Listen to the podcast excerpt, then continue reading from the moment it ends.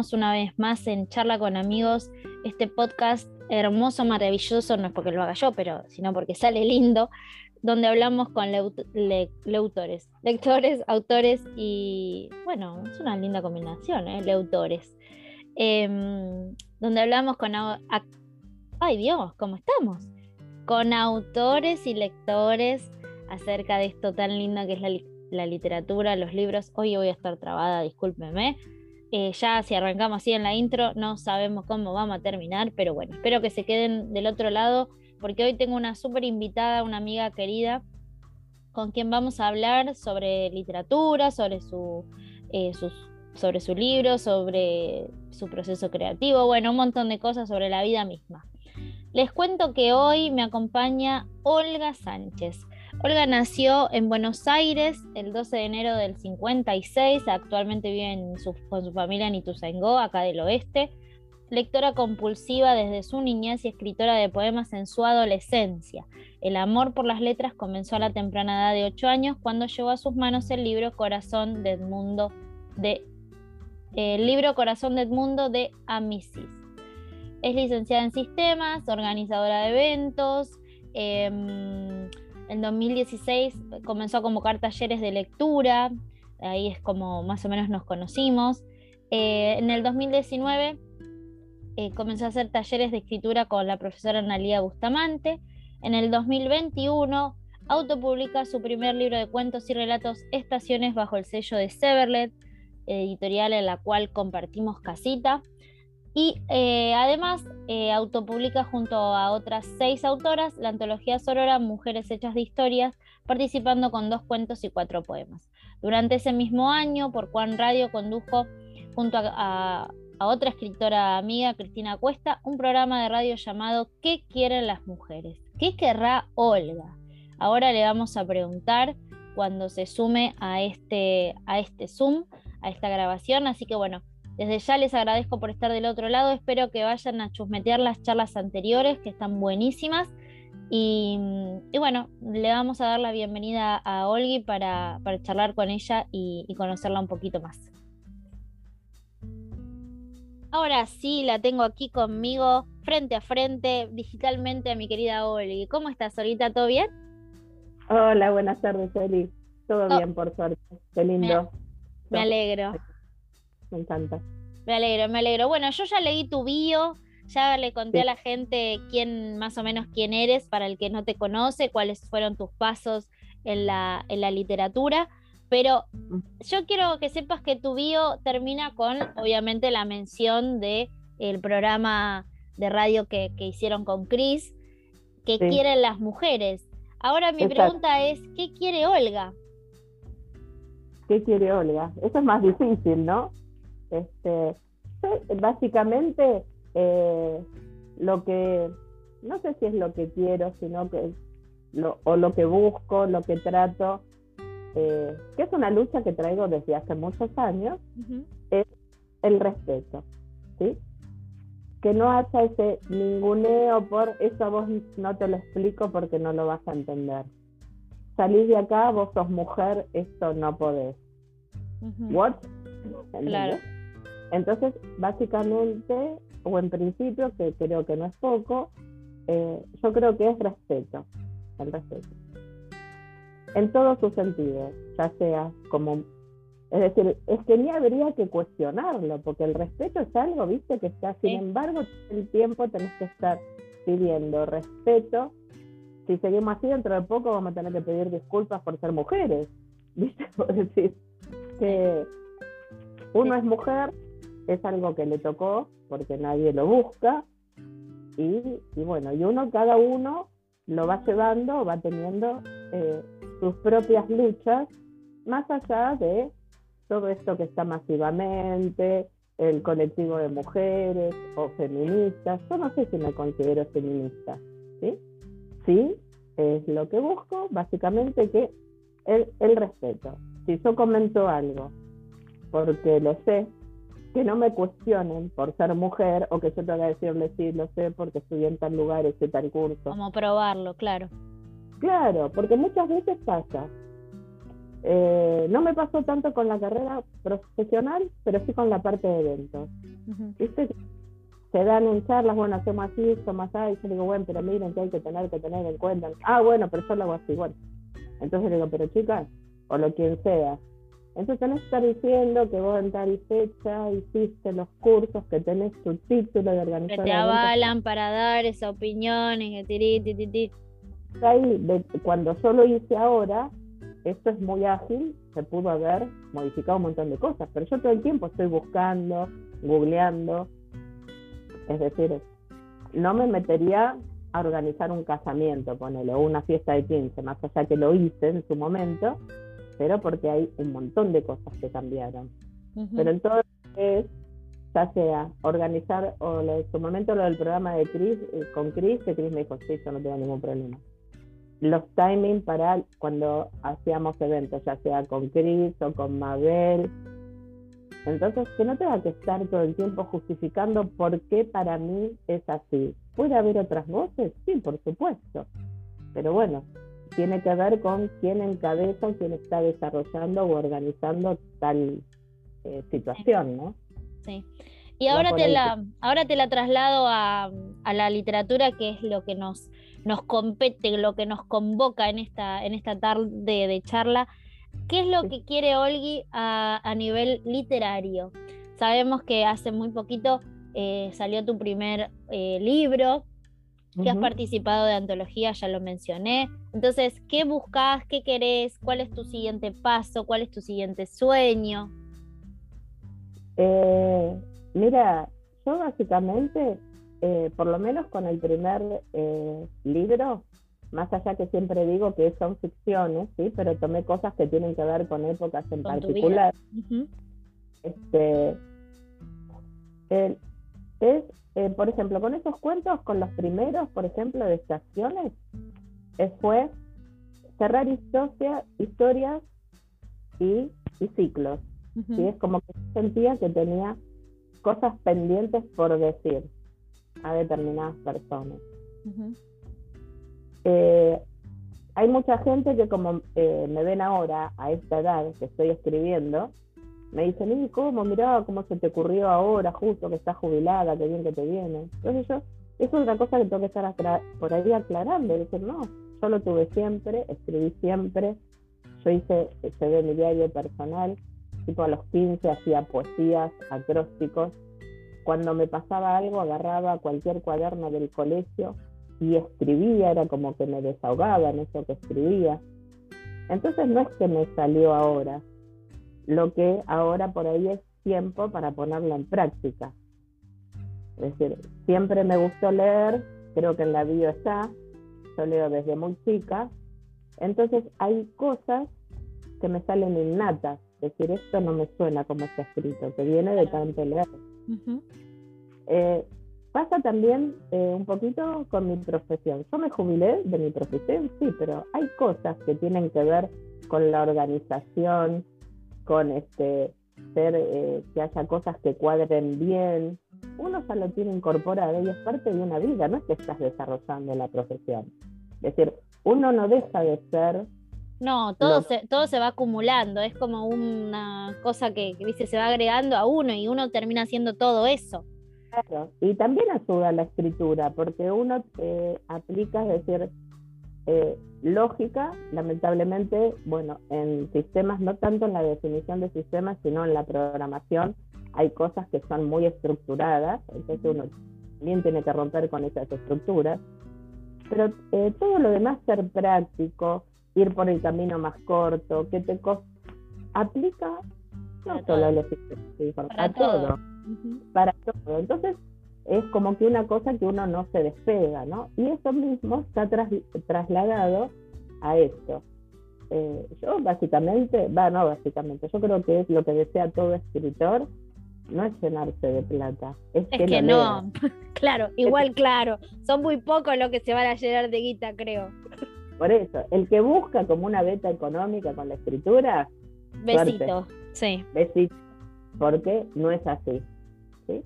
Pero digamos que eh, yo disfruto escribir, disfruto leer, me encanta leer, con toda esta movida de las ferias, y todo, bueno, no pude obviamente sentarme a escribir, a leer menos porque llegaba filtradísima la noche, pero este, ahora que bueno, con José nos vamos unos días, estoy pensando qué libros me llevo.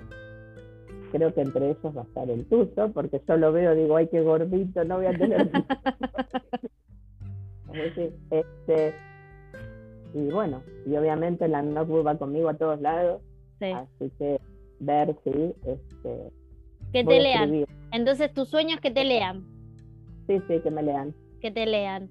Eh, que, eh, perdóname, que te corte, pero no, está bien. es decir, que por ahí ver tu libro en la cartelera de una librería importante. Sí.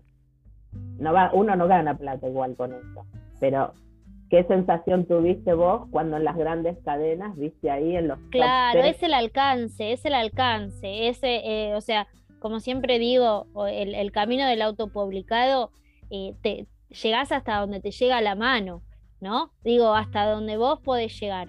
En cambio, eh, digamos, tener la posibilidad de...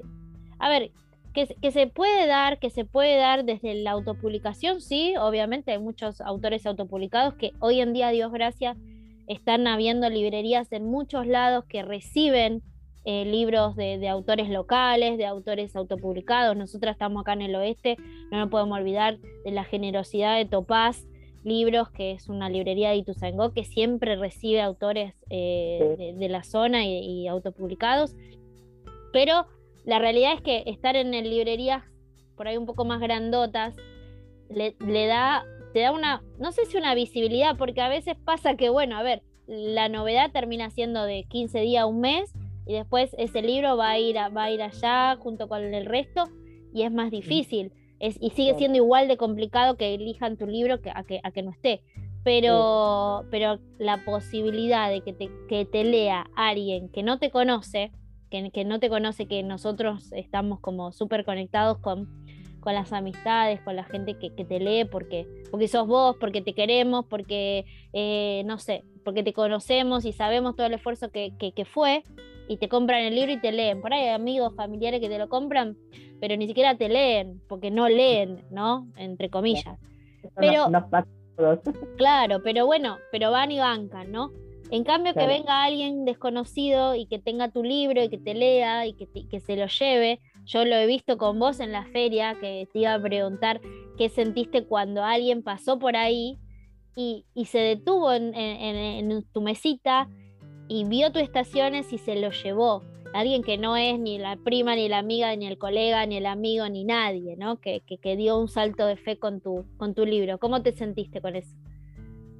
Mira, fue muy loco porque eh, obviamente yo no pude ir todos los días a la feria, pero los días que fui, que pasaba por el stand y justo pasaba gente que me conoce, pero que me conoce, por ejemplo, yo fui el 30 de abril y en el momento que estuve en el stand pasó Pamela Medina, que es una autora, que me dijo, hola, ay, quiero tu libro.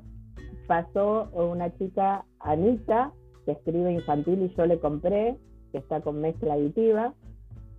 Y pasó una lectora conocida, Laura Fernández, que también dice, ay, venía por tu libro. Y ya ahí pues, se firmó, grabamos este, con Laura un videíto chiquito para Roxana, que se fue a vivir a Jujuy, que también un poco por ella, eh, yo llegué a, eh, bueno, a las chicas de espacio primero y a través de ello a vos, que siempre lo cuento, entonces eso, es decir, pasar, que te vean y que te compre gente conocida, es divino. Ahora, el día que estuve ahí sentadita, que pasaba la gente, le llamaba la atención la portada y me permitían que yo les comente de qué iba el libro y de cinco, ponele que se me escucharon, porque había gente que decían, no está bien, qué sé yo, pero bueno, de los cinco que se detuvieron a escuchar, uno me dijo, qué bueno, bueno, cualquier cosa pasó. Otro me dijo, bueno, doy una vuelta, pero los otros tres compraron. Entonces, de esos tres, uno era un grupito de tres personas. Entonces, se llevaron un libro, pero seguramente, ojalá, claro. los...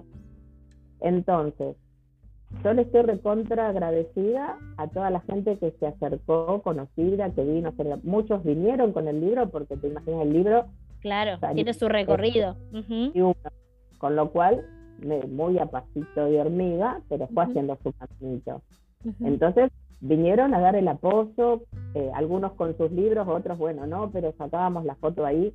Alguno que por ahí lo compró a través de la tienda y le faltaba firmarlo, entonces lo trajo para firmar.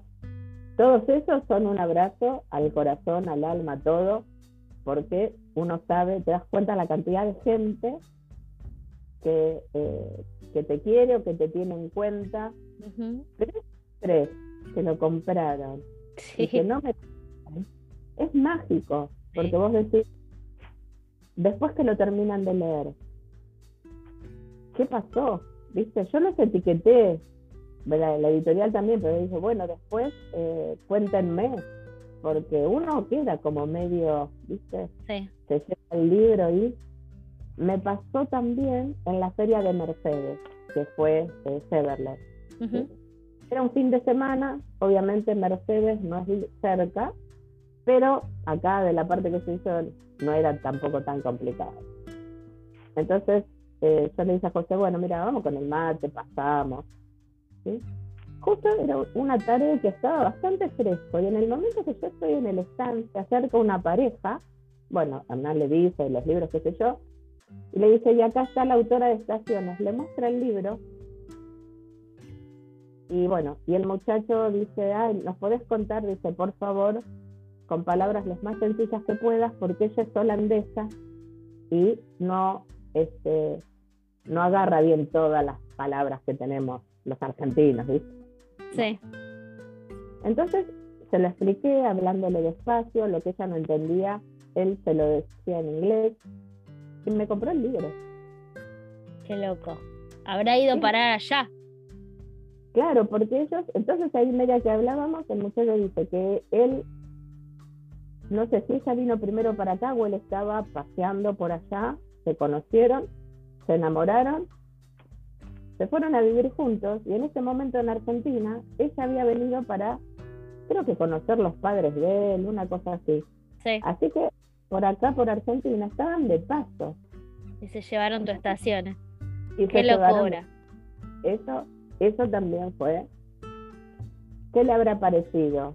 Si le gustó, si lo leyó, si pudo entender el léxico, porque es muy argento el léxico. Bueno, igual él me dijo, no, quédate tranquila que lo que no entienda yo se lo explico.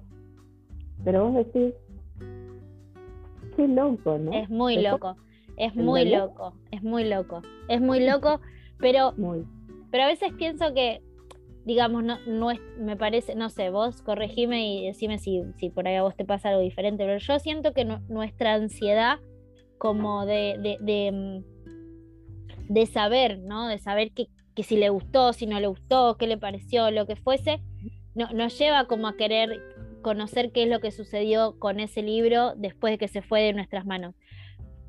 Pero ya que se haya ido y que haya llegado a esas manos, ya se, o sea, se completó el, el, círculo perfecto de eh, escribo el libro y lector, ¿no? Escritor, lector y listo. Ya después lo otro es como yapa. Si llega, llega y si no, eh, bueno, pero, pero lo que pasa es que también pienso que las redes nos hacen como, como estar más, no sé si más al pendiente, quizás como más em, expectantes de, qué es lo que sucede con, nosotros, con nuestra obra.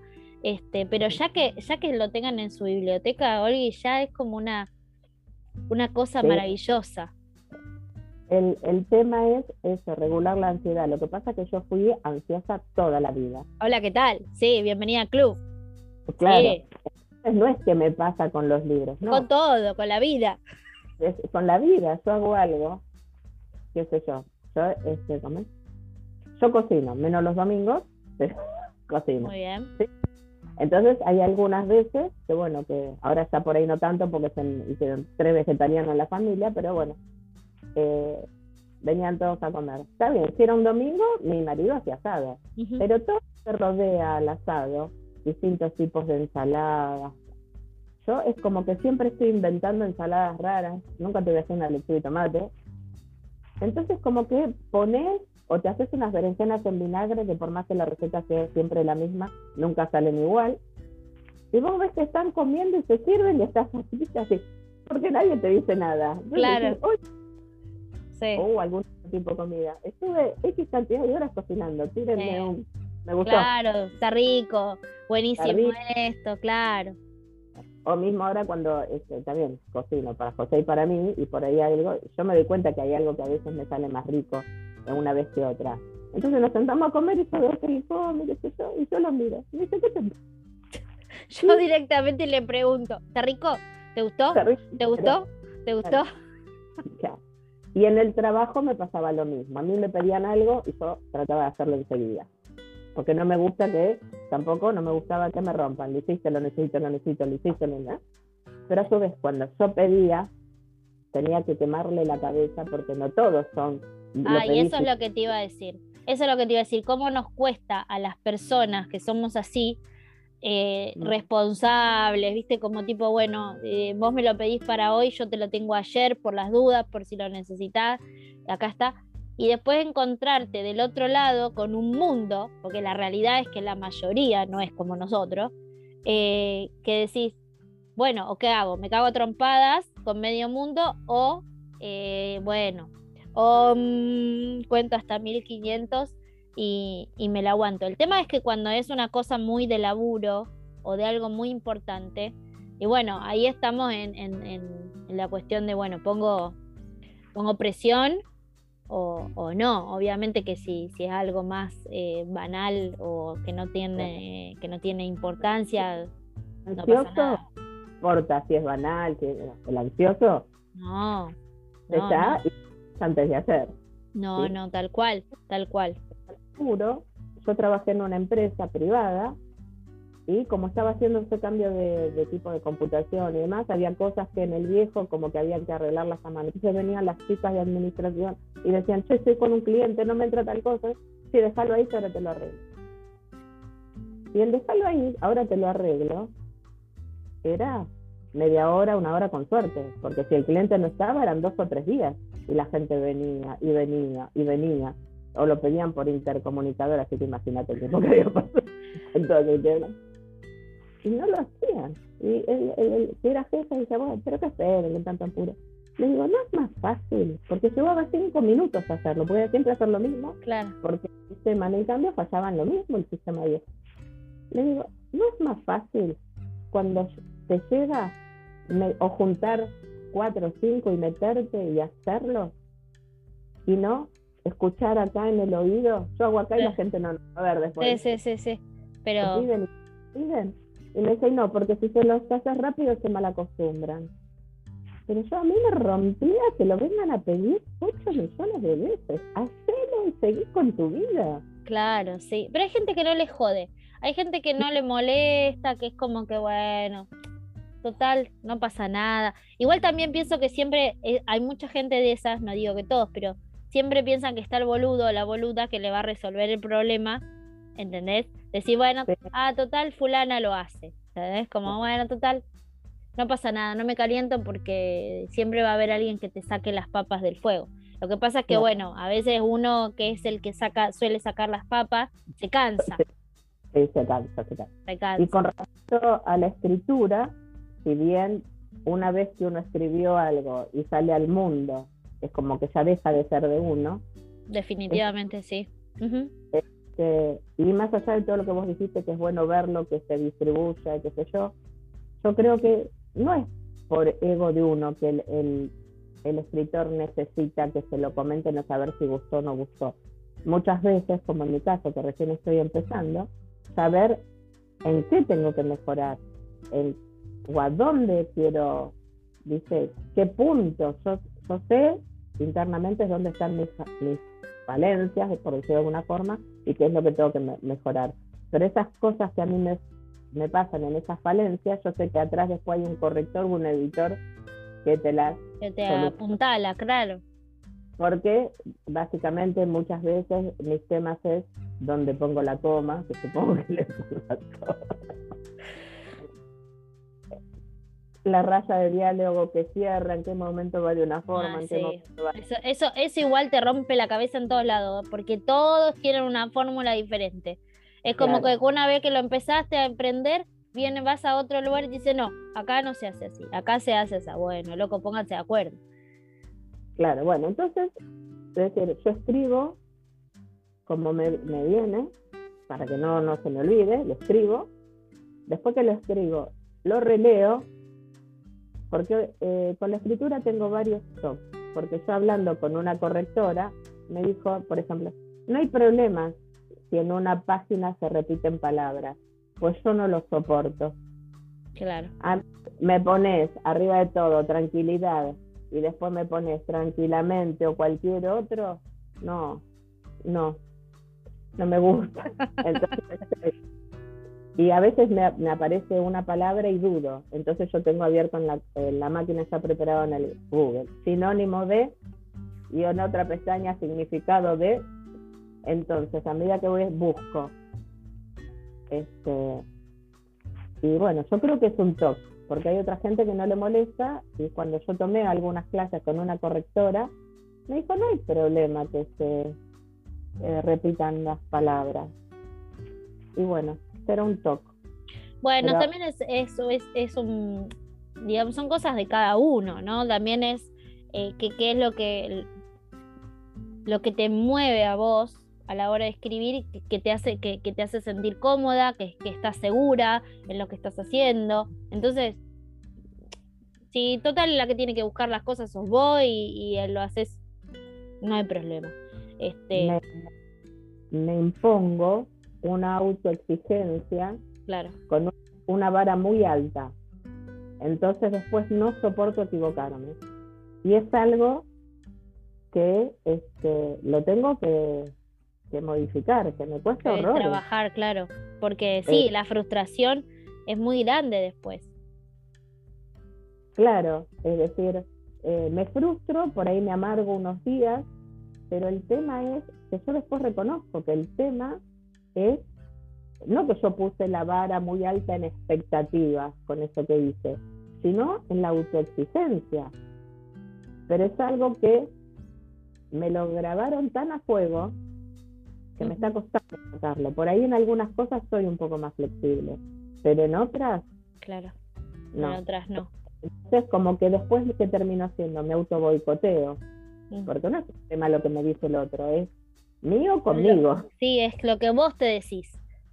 Claro, claro. Sí, Pero sí, sí. como no te diste cuenta. Sí, uno, se, uno es, nosotros eh, somos nuestros peores enemigos, ¿eh? Somos los peores porque convivimos con esta voz ahí adentro todo el tiempo, todo el tiempo. Entonces, como también lo que, conectando con lo que vos decías de, de, de, de por ahí tus ganas de, de que te comenten, ¿no? De que te comenten el libro y que te digan que te, o que te digan si les gustó la ensalada, ponele. Y, eh, y- y te veo, te veo, te escucho y, me encuentro como muchas conexiones con, con cosas que me pasan a mí también. Siento como que nos, que a veces es nuestra, a ver, nuestra necesidad de gustar, en el sentido de, de que, que, que, viste, bueno, mirá, re- lo estoy haciendo bien. Porque nuestra propia cabeza es la que nos está dando con un palo todo el Claro. tiempo. Eh, yo tengo algo metido en la cabeza que no sé si es que alguien me lo dijo porque lo tengo desde la adolescencia. Por ahí, como mi adolescencia fue hace muchísimos años, much- muchísimos años, lo que puedo decir puede sonar, no sé si para los cánones de hoy, puede sonar Impoli- feo, Claro, políticamente incorrecto. incorrecto, por- o feo, o viste que alguien te Sí. denuncia, lo que sea. Pero en esa época, ¿sí? por los 70, donde los cánones eran tan distintos, Ujú. ni se me había puesto en la cabeza, no recuerdo si alguien me lo dijo, fue mío nada más, que era lo que no se conseguía con belle- belleza tenía que conseguirse con inteligencia. Entonces yo desde ahí estudié, trabajé y me esforcé para ser inteligente, porque sabía que bella no, porque no estaba con los cánones de esa época, era gordita, tenía rulos, usaba anteojos, jamás un mini short. Entonces, eh, yo iba a bailar y si me sacaban a bailar era porque un grupito habían hecho apuesta, porque después me daba cuenta a ver quién sacaba a bailar a la gorda. Entonces, uno trató que de alguna forma cubrir esos complejos, porque son complejos, bullying, porque existió siempre, nada más que la palabra. Ahora, sí, ahora tiene su título.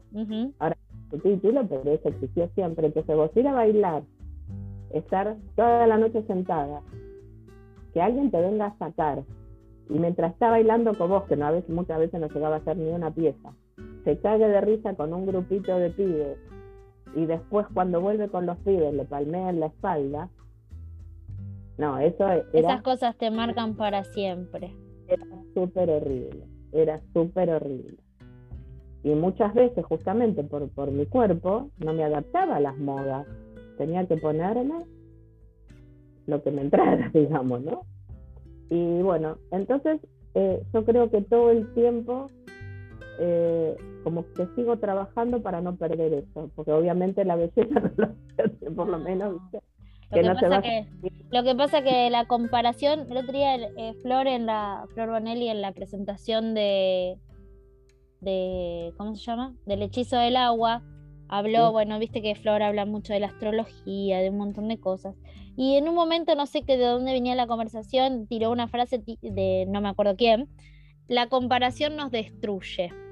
Definitivamente, definitivamente, porque te escucho y me escucho a mí también. Mm, no sé, bueno, estamos las mujeres, ¿no? Porque yo lo hablo con mi psicólogo también, ¿no? Creo que a los hombres no le pasa tanto. Si les pasa, será una minoría la que lo sufre o la que lo dice, ¿no? Eh, pero creo que la presión que tenemos como mujeres de lucir de tal o cual manera o de ser de tal o cual manera es a veces insoportable, insoportable de que no se soporta, ¿eh? que es tan difícil llevarla adelante y de estar mirándote, comparándote con aquella, con aquel, y como, viste, y la, obviamente, ¿no? Las imágenes sociales de, la, de la belleza, de lo que es la belleza. Entonces, qué, difícil, por favor, qué difícil. Están rompiendo por ahí algunos esquemas, no todos, este, ahora. Sí pero en los 70, en los 80 no. Y otra cosa que me pasó, ¿sí? cuando iba a buscar trabajo, que leían el currículum y me decían, qué buen currículum, lástima que sos mujer. Entonces yo decía, ¿para qué me convocaron? Porque te decían, a igual currículum de un hombre con una mujer se quedan con el hombre. A tal cosa, entre un hombre y una mujer se quedan con el hombre. Yo decía, ¿para qué me llamaron? Y alguna vez dije, porque estaba intrigado. A ver. Qué pelotudo hacerme la facha, porque todo lo que sé es lo que está escrito, hacerme preguntas técnicas, eso lo acepto. Pero para verme y conocerme, porque les llama la atención, pero igual van a elegir un hombre. O que cuando conseguías trabajo, como eras mujer, te pagaran menos. Que hoy existe. En sistemas, porque ¿qué pasa? La informática, durante muchos años, fue una actividad de hombres. Y cuando empezamos a incursionar las mujeres, es como que costó aceptar que en el ambiente iba a haber mujeres. ¿sí? Entonces, como que nosotros, vos imaginate que yo ya llevo más de 40 años de recibida. Vos no habías nacido, mucha gente no había nacido, y yo ya estaba recibida. Entonces, sí rompiendo con esos cánones.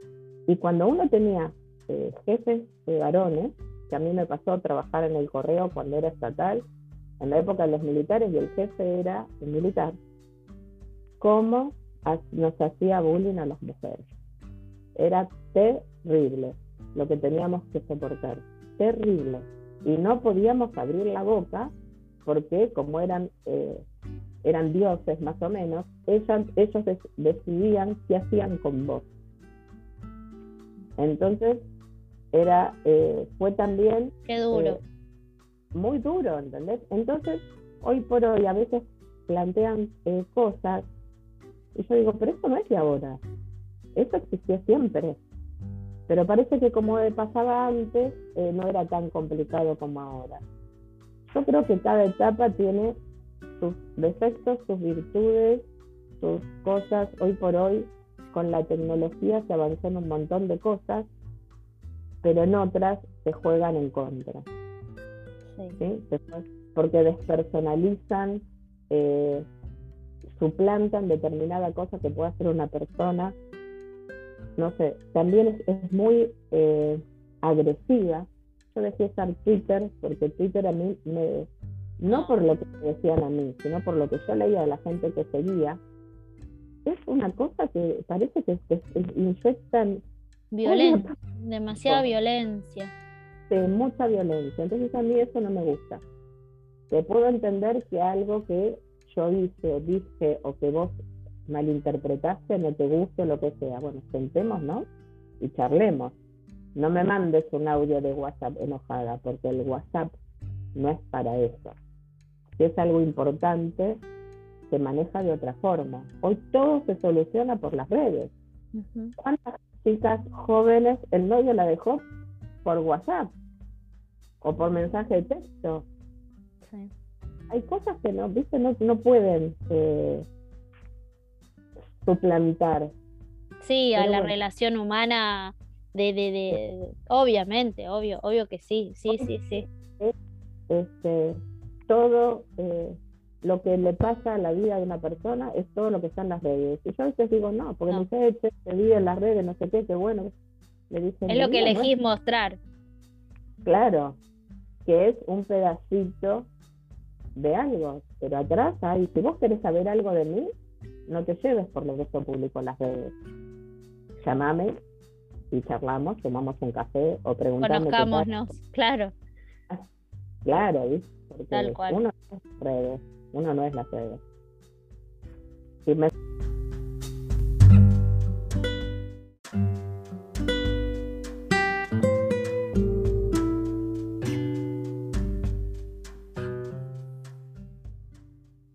Estaba pensando en, eh, en todas estas cosas que, que decía, se conecta mucho con lo que la primera pregunta que te hice, qué es lo que quiere Olga, y lo primero que dijiste fue respeto y hablando sobre, sobre todas las cosas que te tocaron atravesar como, como mujer, como trabajadora, como profesional. Em, y pienso en la literatura y pienso en lo que escribís y en lo que escribimos. Eh, ¿Crees que, que, como escritores, como escritoras, mujeres, tenemos una responsabilidad a la hora de contar o de colaborar con esta ruptura de, de paradigmas?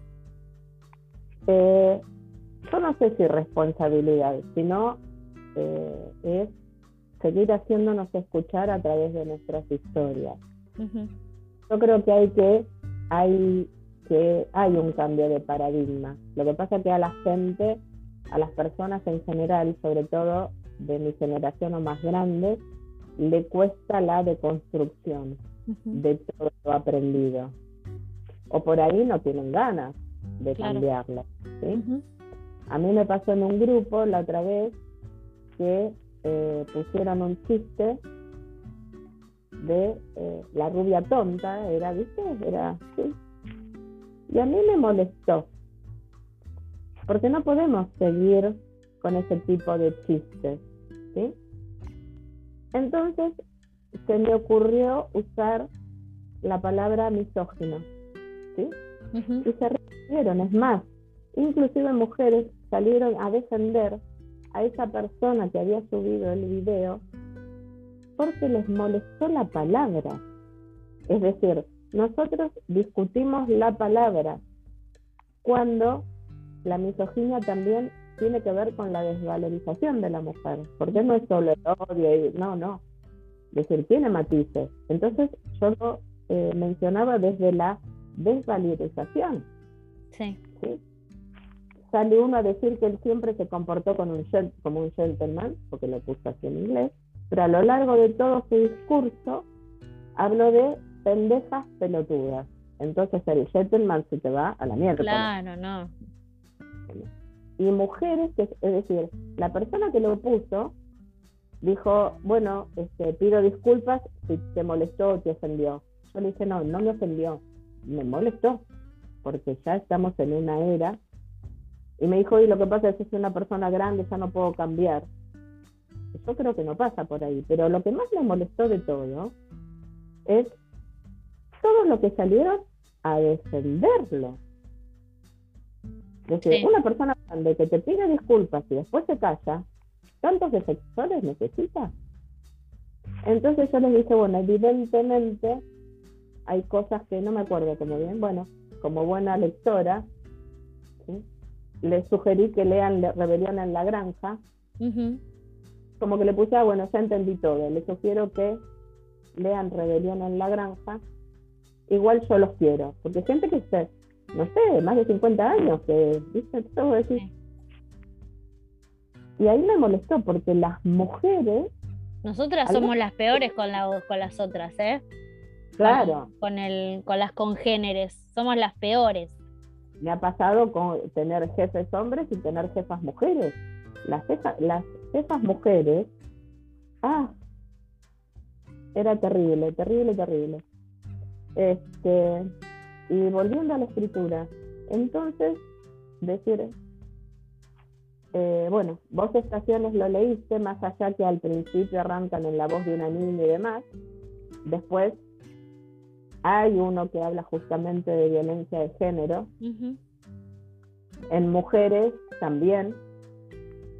Y el relato que está entre ese relato eh, también va por que el, resumen o el, eh, la conclusión del relato es una mujer que se empodera y dice, esto no lo quiero. Y creo que con eso no estoy haciendo spoiler. No, no, no está bien. Entonces, eh, yo estoy escribiendo una novela que la empecé en el 20, pero bueno, después con todo lo que pasó, hace poco la retomé. Y eh, por ahora, como viene, no es romántica, por ahora. ¿sí? Eh, como un policial con una persona que estudió para psicóloga, pero tiene un montón de rasgos y problemas internos. Y esa es eh, muy insegura y muy débil internamente, por más que se haga, viste, la que no fuerte. fuerte y que ante cualquier cosa salte como chispa y enseguida sea contestatario y demás, tiene un montón de traumas. ¿sí? Entonces, mi idea es trabajar la personalidad de esa protagonista para que salga a flote, para que salga a flote con ella misma, más allá que por ahí a lo largo de la historia, que no sé cómo va a ser, aparezca alguien que la sube o la que se salve a ella misma, digamos, ¿no? Esta cosa, esta cosa de sacarle el la responsabilidad también, porque a ver, el otro, ¿por qué le tenemos que encajar al otro una, un semejante bodoque de salvame, ayúdame a ser mejor, viste, sacame de acá, cuando tenemos que tratar de en lo posible, a ver, no estoy diciendo que, que, no sea así, siempre necesitamos del otro, no vivimos en un mundo eh, en islitas separados, solos, obviamente el otro siempre va a estar, pero digamos, construir la fortaleza interior, ¿no? De decir, de yo puedo y el otro me acompaña, ¿no? Está ahí para, para como caminando a, la par o, acompañando y no necesariamente de toda la, todo el, peso del esfuerzo que sea el otro que tenga que sacarte de ahí. Eso, eso, eso es muy necesario. Me parece que que tenemos como todo un discurso recontra rearmado y hermoso y precioso y divino sobre, la, sobre el amor propio, sobre la construcción personal, sobre em, la empatía y la sororidad y toda la perinola, pero del dicho al hecho hay un largo trecho, nos falta un montón. Nos falta. Sí, se habla mucho, se puso de moda la palabra sororidad o ser sororo, pero eh, queda solo en, las palabras. No sé ni siquiera si en la intención. Yo creo que quedan las palabras, porque después eso se tiene que demostrar en los actos cotidianos, si uno es sororo con otra persona. Y no con otro que uno sienta que es inferior, porque muchas veces esto de la sororidad se da hacia otra persona, que el que lo está haciendo interpreta que la otra persona es inferior a ella. No, uno tiene que ser sororo con todo el mundo. Sí. Y bueno, y me fui por las ramas. Y no, no, no, es que está súper interesante lo que estamos hablando. Eh, te voy a traer un poquitito para, para el lado de la literatura y de los libros y eso. Em, ¿qué, ¿qué, onda, Olguita, como lectora? ¿Qué, qué, de qué disfrutás? Eh, ¿Qué es lo que, te, lo que te encanta en los libros? ¿Qué, es lo que te encanta encontrarte en un libro? Em, ¿Qué es lo que decís que te hincha un poco los quinotos cuando lo ves en alguna historia? Eh, contanos cómo, cómo sos como lectora. Eh, bueno, yo como lectora, toda la vida, porque esto fue toda la vida, si a mí, hasta la página 50, ponele, el libro no me engancha, yo no me esfuerzo a terminarlo porque decir lo pagué, me salió tanto, tengo que quedar bien con el autor si lo conozco. Sí. Yo soy una gran revoleadora de libros, por una manera de decir. Ah, mira, mira. Mira, ayer hablé con alguien que me dijo que no, que, que como que sigue ahí firme, firme, porque en algún momento cree que el libro no la va a defraudar o que va a encontrar algo que le guste, ¿no? Vos no. Eh, o sea, a las 50 no. hay trato, no, y a veces, va. Y a veces antes, un par de capítulos, ¿sí? Pero eh, los revoleos, es decir, vuelven a la biblioteca. Claro, no es que, sí, sí, te entiendo. Lo dejas de leer. ¿sí? Pero si el momento que uno se toma para leer es un momento de disfrute, algo lúdico y algo para pasarla bien, no puedo estar leyendo algo que no me está gustando. Pare de sufrir. Claro, claro. ¿sí? ¿Qué hago? Vuelvo a la biblioteca y por ahí, en algún otro momento, lo agarré. Lo vuelvo a agarrar. Claro. Claro, no es que no es que es esa, como vos decías, repito, porque también se habla mucho esto de revolear libros. No es que esta cosa de decir, bueno, este libro es una cagada, ya está, eh, viste, ¿para qué, lo, para qué me lo compré? Eh, sino que decís, bueno, no es el momento de este libro, lo dejas y quizás más adelante lo, lo, lo retomás. A mí eh, me pasó con un libro, un autor, lo voy a nombrar porque pobre hombre falleció, igual no es argentino, que fue eh, con Safón. Yo leí el primero. A mí, salvo un personaje, pero a mí, a mí el libro no me gustó para nada. Y lo leí todo porque era como que, si bien no estaba en las lecturas conjuntas, pues fue hace como cinco años, este, habíamos dicho entre varios, leámoslo así y después lo discutimos. Entonces, eh, lo terminé de leer. No me gustó. En ese momento subí una reseña. Yo entiendo que por ahí en algo, porque yo soy también cuando, cuando escribo, cuando hablo, cuando todo, soy impulsiva en todo, con lo cual no mido lo que estoy diciendo, claro. o lo que estoy escribiendo. ¿sí? Entonces por ahí me di cuenta después y reconozco que a lo mejor en un momento hice un comentario poco feliz sobre el autor. Pero eso en mis redes. El autor no se iba a enterar. Tampoco es que se murió por lo que yo dije. Claro. Comparándolo con otras autoras de su mismo país. Y hay gente que me puso unos comentarios terroríficos, hasta de odio por lo mal que yo había hablado de ese libro a ver, que te guste o no te guste es muy subjetivo. Sí, tal cual. dentro de unos años lo vuelva a agarrar. Y te encante, tal cual.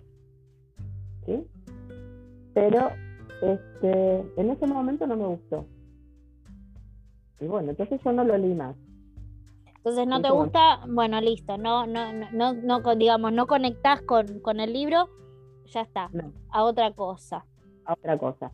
Y este, si bien mi mamá no era lectora, pero bueno, ahí por los 70 ella era de comprar mucho estas revistas que salían vosotras, para ti, en revistas que inclusive ahora no están. Y a veces le llegaba a sus manos alguna novela de Corín Tellado. Entonces estaba dando vuelta por ahí y yo la agarraba. Hoy por hoy son juegos de niños. Y a mí toda esa cosa, eh, que tampoco me gustó nunca, de el hombre, el machote, siempre lindo, siempre distinto, siempre que puede para todo. Y ella, la pobrecita que resurge como de sus cenizas por el gran amor. No, te va. No me va. No me fue nunca. Por eso en un momento yo empecé a leer, yo en el 99 compro, que lo tengo, uno de los primeros libros que sacó Florencia Bonelli en su primera edición. En ese momento a mí me encantó el libro. Yo no sé si hoy cuando lo vuelvo a leer, con el cambio de mentalidad que no tiene. Sí, sí, sí, sí. Hay, hay, creo que hay historias que ya me parece que no, no deberíamos volver a leer, porque ya como que nuestra visión cambió. Claro. Entonces yo después que empecé a leer, empecé a leer mucho mucho thriller, mucho tema de abogados y juicios, temas de eh, mala praxis médica combinadas con juicios, todo ese tipo de cosas. Y donde en el libro dicen algo que yo desconozco por esto de las redes, yo dejo de leer y googleo para entender lo que me está diciendo el autor. Por ejemplo, a mí me gustó más el profesor que el psicoanalista de Kassenbach. No sé si es porque justo el profesor fue el primer libro que compré de él, que lo compré en un supermercado, ¿sí? Y casi al principio habla de una enfermedad de un señor que hay algo de, no me acuerdo bien, pero algo, síndrome no sé qué, de los cuerpos de Levi, algo así se llama. Y yo dije, ¿qué es esto? ¿Qué, es esto? ¿Qué es esto? Y googleé. Entonces ahí entendí la enfermedad que tenía la persona para poder entender de qué iba la novela. Obviamente es un desorden eh, neurológico, no es un Alzheimer, pero es otro tipo de, eh, que te lleva a un punto, si estás muy grave, te lleva a la muerte. Una cosa de neurológica Y a mí me gusta. A mí el libro me atrapó porque encima al tipo nadie le creía lo que él decía, por eso que a veces se confundía o, vivía situaciones solo en su cabeza, y él ayuda a descubrir un, un rapto, un crimen, no más bueno. Entonces a mí el libro me atrapó. Los de Grisham, los, todos los policiales de Michael Connelly, que ahora estoy viendo en Amazon la serie de todos esos libros que yo leí de ese policía. Eso. Yo vuelvo un poco a la romántica en 2014, un poquito antes, por ahí, donde en el trabajo una compañera me recomienda Gloria Casañas y empiezo a leer La Maestra de la Laguna, que también, bueno, investigué cuánto había. Porque yo Sarmiento no, a mí Sarmiento no me gustaba. Después empecé a ver y a leer un poco más de todo lo que él hizo y qué sé yo, y ahí empecé a tener un poco más de simpatía. Y otra compañía de trabajo que despotricaba porque el hijo, en vez de estudiar, estaba atrapadísimo con una novela. Ya se quedaba hasta altas horas de la noche leyendo una novela. Yo le digo, decime qué es.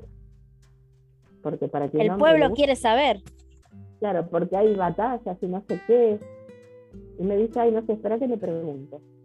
Y me dijo, se llama Forastera. Y él tiene el PDF. Así que yo el primer libro que leí de Holanda, sí.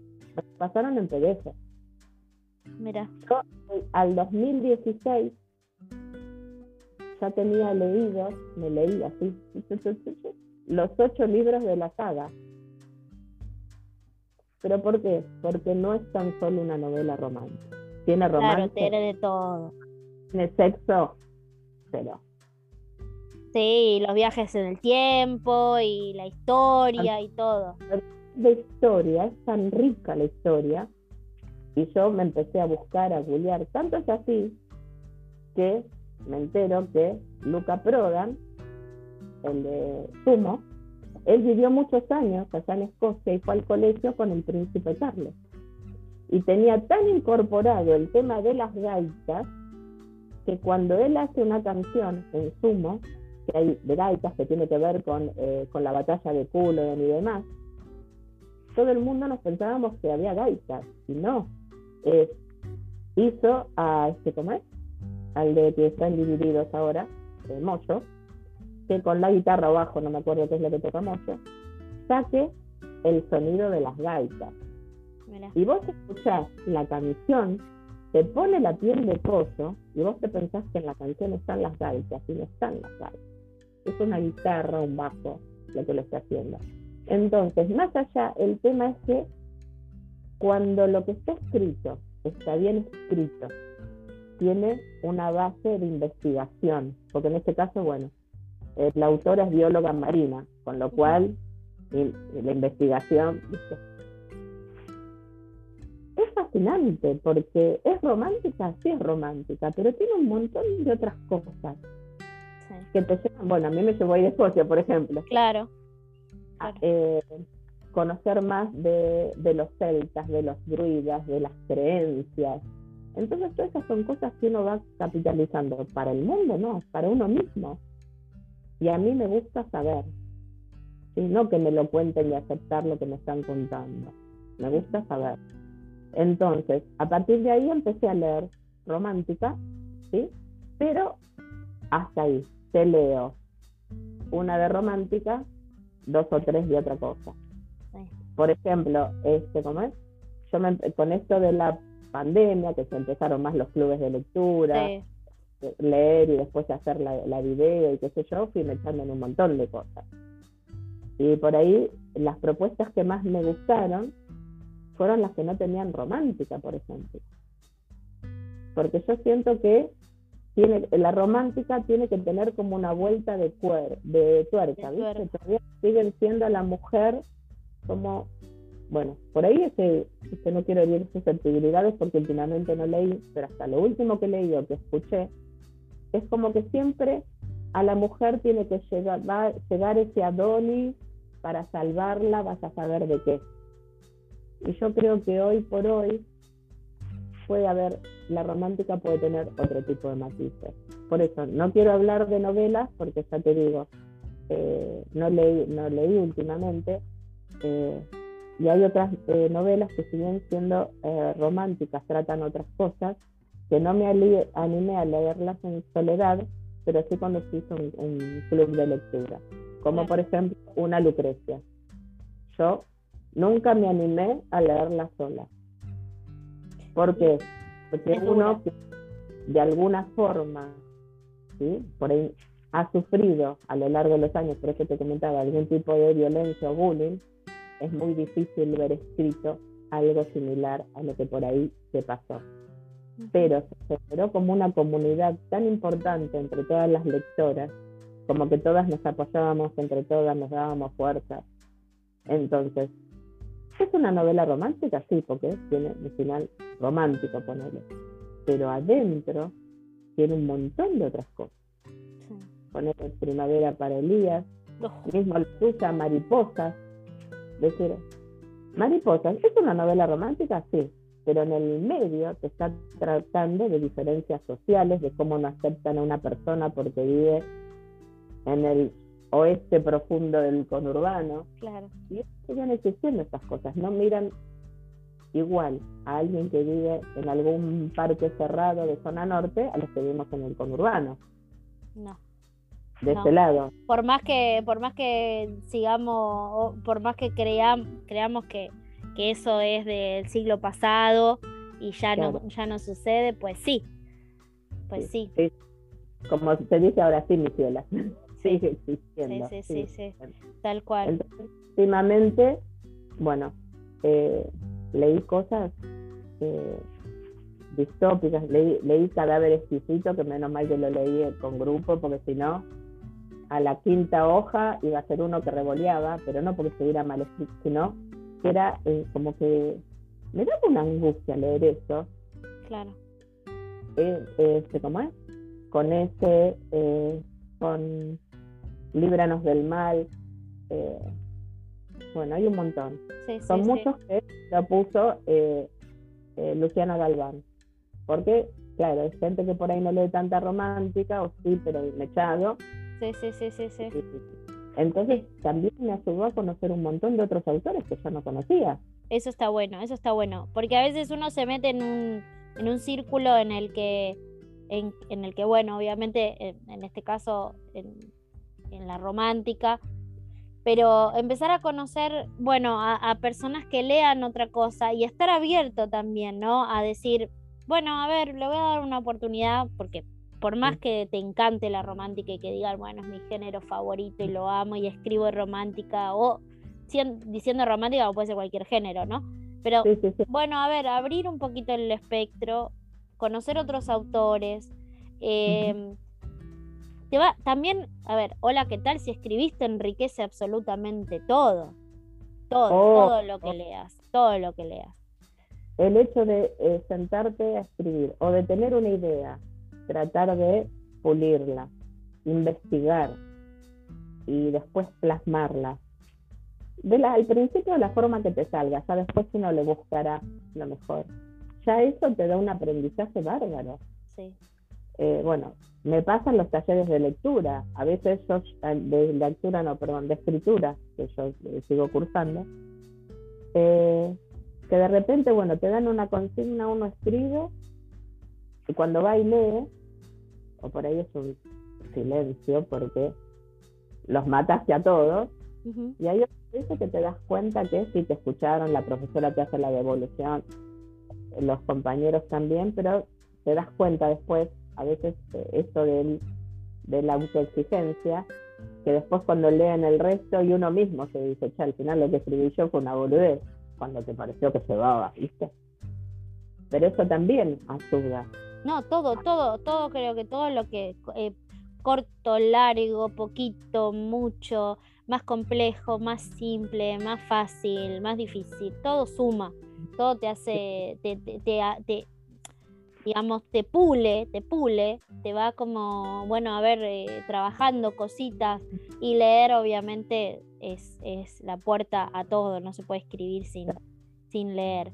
Olgi, eh, antes de que de despedirte, de agradecerte y todo, la última pregunta es si nos querés contar qué depara el destino de Olga literario, qué estás haciendo, ya nos dijiste que, que estás ahí trabajando un poco con la novela desde hace un tiempo, ¿Qué otros mm. proyectos tenés a, mano, si es que lo hay, o si, o si te vas a te lo vas a tomar con calma, no sé, contanos y, con, y, y decirle a la gente que está al otro lado dónde te encontramos, cuáles son tus redes. Eh, bueno, yo primero eh, eh, lo que tengo es que agradecer, porque yo creo que en la vida, en todo orden de la vida, uno tiene que ser agradecido te haya ido bien o te haya ido mal. Pero yo creo que, porque siempre alguna puerta entreabierta queda. ¿sí? Entonces yo tengo que agradecer a todos los que, conocidos, no conocidos, amigos, parientes, lo que sea, se tomaron un tiempo para leer Estaciones. ¿sí? Porque yo sé que como primera obra puede tener muchas falencias. ¿sí? Pero lo que por, poner así un adjetivo horroroso. Lo peor que me pudieron haber dicho es que los cuentos no le llegaron a la persona, pero que no podían decir nada de cómo estaba escrito. Que también es importante, porque Obvio. la subjetividad, la subjetividad es te gusta, no me te gusta, te gusta, no te gusta. Punto. Después que esté bien o que esté mal, ya es, es otro cantar. Entonces a mí eh, me, hay gente muy querida que me ha dicho, mira, a mí los cuentos no me movieron nada, pero me gustó cómo estaba escrito. Y para un primer libro eso es un montón. Un montón. Y no a decirme, esto está mal, porque esto así, esto así, eso es decir, no hubo ese tipo de detractores, por decirlo de alguna forma. Hubo gente que directamente, como no es lectora, no le interesó ni siquiera leerlo, y otros que decir, bueno, los cuentos no me llegaron. O hay gente que, por ejemplo, te compra el libro porque te quiere ayudar o porque te quiere o lo que sea, y que te dice, mira, yo no leo cuentos, no lo voy a leer. está en tu biblioteca. Algún día... O bueno, por ahí llegará a las manos de alguien que, que deberá llegar. Y después, bueno, siendo este, mi primera experiencia también de trabajar con un editor y demás, eh, pudo haber muchas idas y vueltas, muchos intercambios o discusiones para mejorar o lo que sea, pero yo también le estoy agradecida. Porque todo es un aprendizaje, todo. No hubiese estado en la feria del libro y no hubiese vendido los libros que vendí. Que como digo, no es para eh, por la parte económica, sino para dónde viajó. Tiene mucho título, para qué lado se fueron las estaciones. Así que yo estoy agradecida. Otra cosa que por ahí hay gente que como yo estoy tan abocado a esto, se piensa que yo o cambié o me la creo o lo que sea. Y no, yo soy siempre la misma. Yo no voy a sentirme superior a nadie porque publiqué un libro de cuentos o porque el día de mañana publique una novela. ahí queda a criterio de cada uno lo que piense. Yo sé que yo soy siempre la misma. El que se para o el que hace algún tipo de, no sé, de opinión o lo que tome, ya es un tema de esa persona. O se lleva por lo que publico en las redes y no se toma los cinco minutos para decir, bueno, voy a hablar a ver cómo está Olga, y se piensa que porque yo hago talleres de escritura o participo de esto y aquello, me siento otra más importante. Eso, no. Yo soy siempre igual, siempre fui bocona en cuanto a, a mí me sale algo y lo digo, y lo digo como me salió sin filtro, y después vemos cómo la piloteamos y la arreglamos. Pero bueno, este, tendría que pensar cinco veces las cosas antes de hablar, pero esta misma impulsa, ser impulsiva, me da que a lo primero que me dicen, va. también uno, uno sabe, sabe cómo es el otro, eh, uno termina conociéndolo. Así que bueno, eso, este, tengo más cuentos escritos, eh, por eso de las consignas literarias, eh, me gustaría avanzar por ahí en eh, aprender otros, otras cosas más para ser más rico de todo el tema de la escritura, hacer talleres por ahí de escritura creativa, de, otros tipos de tips para crear personajes. Este, lo que yo estoy escribiendo en la novela por ahora tiene pocos personajes, porque eh, me da temor abrir, abrir, abrir y después no poder ir cerrar las historias, porque otro defecto que tengo es que si la historia, alguna historia te deja algo colgado en el medio, no. Entonces, este, y tengo miedo porque obviamente no tengo experiencia todavía, estoy aprendiendo, entonces tengo temor de abrir un abanico muy grande de personajes y después que no todo cierra. Entonces lo que estoy escribiendo por ahora tiene eh, pocos personajes. ¿sí? Hay dos eh, protagonistas y después hay tres o cuatro secundarios que son, y después hay alguno que dice por una cuestión y otra pero digamos que eh, no estoy estoy tratando de ver cómo voy manejando justamente esas historias y bueno si después tendrá que aparecer otro más aparecerá pero no te hago una novela con 50 personajes no claro no está bien empezar como a lo seguro tranquilo Después ya va a haber tiempo de, ir creciendo. Y después, bueno, seguir este, leyendo, obviamente, seguir leyendo siempre, todo, todo. Yo el, libro solo agarro, te leo la tapa, te leo la contratapa lo abro y todo lo que dice arriba de la inscripción, esto no se puede reproducir, la fecha, yo... Todo lo lees.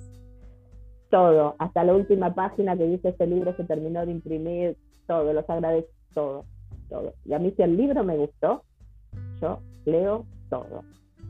Y otra cosa que hago, donde hay algo que por ahí no me cierra o no lo llegué a entender, lo que sea, no me mates, con un lápiz eh, hago una línea en lo que no me cierra y al final del libro anoto el número de página.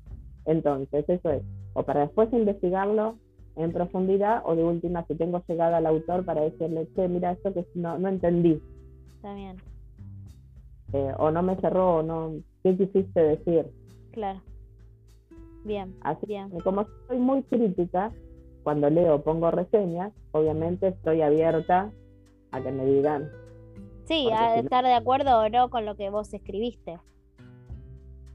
Claro, claro, porque yo sé que no todo el mundo tiene la obligación de que le guste lo que yo escribo.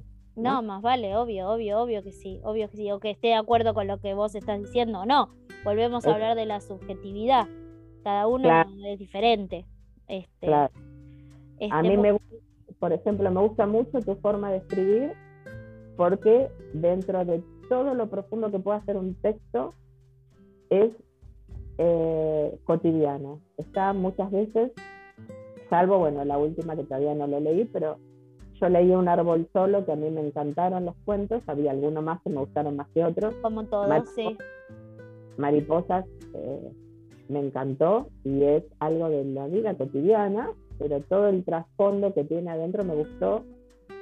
En una Lucrecia me gustó que más allá de lo fuerte que era la historia, también no tienen esos términos que todo el tiempo tenés que ir al diccionario a buscar qué me quiso decir el autor. Ujú. Bueno, y estos hay muchos, ¿no? Esto por, bueno, porque te tengo acá, porque hace Sí. poco todavía estoy re emocionada del abrazo que me di con Mariela Con María, sí. pero eh, si yo eh, quiero, por ejemplo, o distraerme, elijo un- algún tipo de libro más light. Claro. Si yo quiero disfrutar de la lectura, bu- busco algo. eh, Más profundo, más, más, sí, tal cual. Bien, bien. Y bueno, redes. Eh, bueno, eh, yo eh, manejo Instagram y Facebook. Por Bien. eso que te decía antes, el Twitter lo dejé estar. Tengo que ver cómo darlo de baja, porque no tengo ni idea. Así que este, mi Instagram es olga.n.sánchez. El gallego me carga, viste, por el n punto. Sí, Pero bueno, me parecía que poner Olga Mami Sánchez era mucho porque así es mi Facebook. bien. Olga Mami Sánchez. Y si vos pones solo eso en Facebook, me aparecen todos los parientes. Hasta- Claro, hasta algunos con el mismo nombre. Una vez puse Sí. Olga Mami Sánchez me apareció una médica, no sé si de Colombia, de Venezuela, de dónde, Sí. con el nombre. sí, sí, sí. Y bueno, y en Instagram es así. Había creado uno con el programa de radio, pero como este, no seguimos este año con el programa, debe estar ahí perdido que nadie ve. Bien, Pero bueno, a veces en mi Instagram también pongo, o cuando esté más tranquila, empezar a subir los programas que tuvieron más visualizaciones por ahí en YouTube y eso. Pero siempre desde mi Instagram, que bueno, como dice Perfecto. solo en el punto santo. Perfecto. Bueno, Olgui, de mi corazón, gracias por, por estar del otro lado. Un placer charlar con vos. Creo que ha sido una charla súper eh, profunda en muchas partes. Eh, ojalá que esta, que esta conversación que tuvimos nosotras dos eh, eche lucecitas en algún lado que, necesite oír este, este mensaje. Y, bueno, si no leyeron Estaciones, se los súper recomiendo. Si no la conocen a Olga, dense la oportunidad de, de ir a escucharla o a verla en algún encuentro, evento, salida, etcétera, etcétera. De, desde ya, gracias, Oli, de, de mi vida. Espero que la hayas pasado lindo. Eh, un chivo al final, antes Un que se chivo, corte. dale. Quedan Cuatro estaciones. Quedan cuatro estaciones. Mirá, las cuatro estaciones. Me quedan cuatro estaciones, así que el que quiera subirse al tren antes que termine el viaje, me Bien, escribe y un punto de encuentro. dale, Gracias perfecto. por la oportunidad. Estaba muy nerviosa porque no sabía de qué íbamos a hablar y así iba a poder cubrir las expectativas. Ay, pero, pero, claro que sí. Hermosa, hermosa charla, hermosa, hermosa. Eh, no, de nada. todos los oyentes cuando lo Dale, cuando lo, lo escuchen. Y a la gente que está del otro lado, de mi parte les digo gracias por, por quedarse del otro lado, por escucharnos y vayan a chusmetear las charlas anteriores, como les digo siempre, que hay mucha gente, muchos mensajes muy, muy lindos como el que acabamos de compartir con, con Ori. Así que gracias por estar del otro lado y nos escuchamos en el próximo capítulo.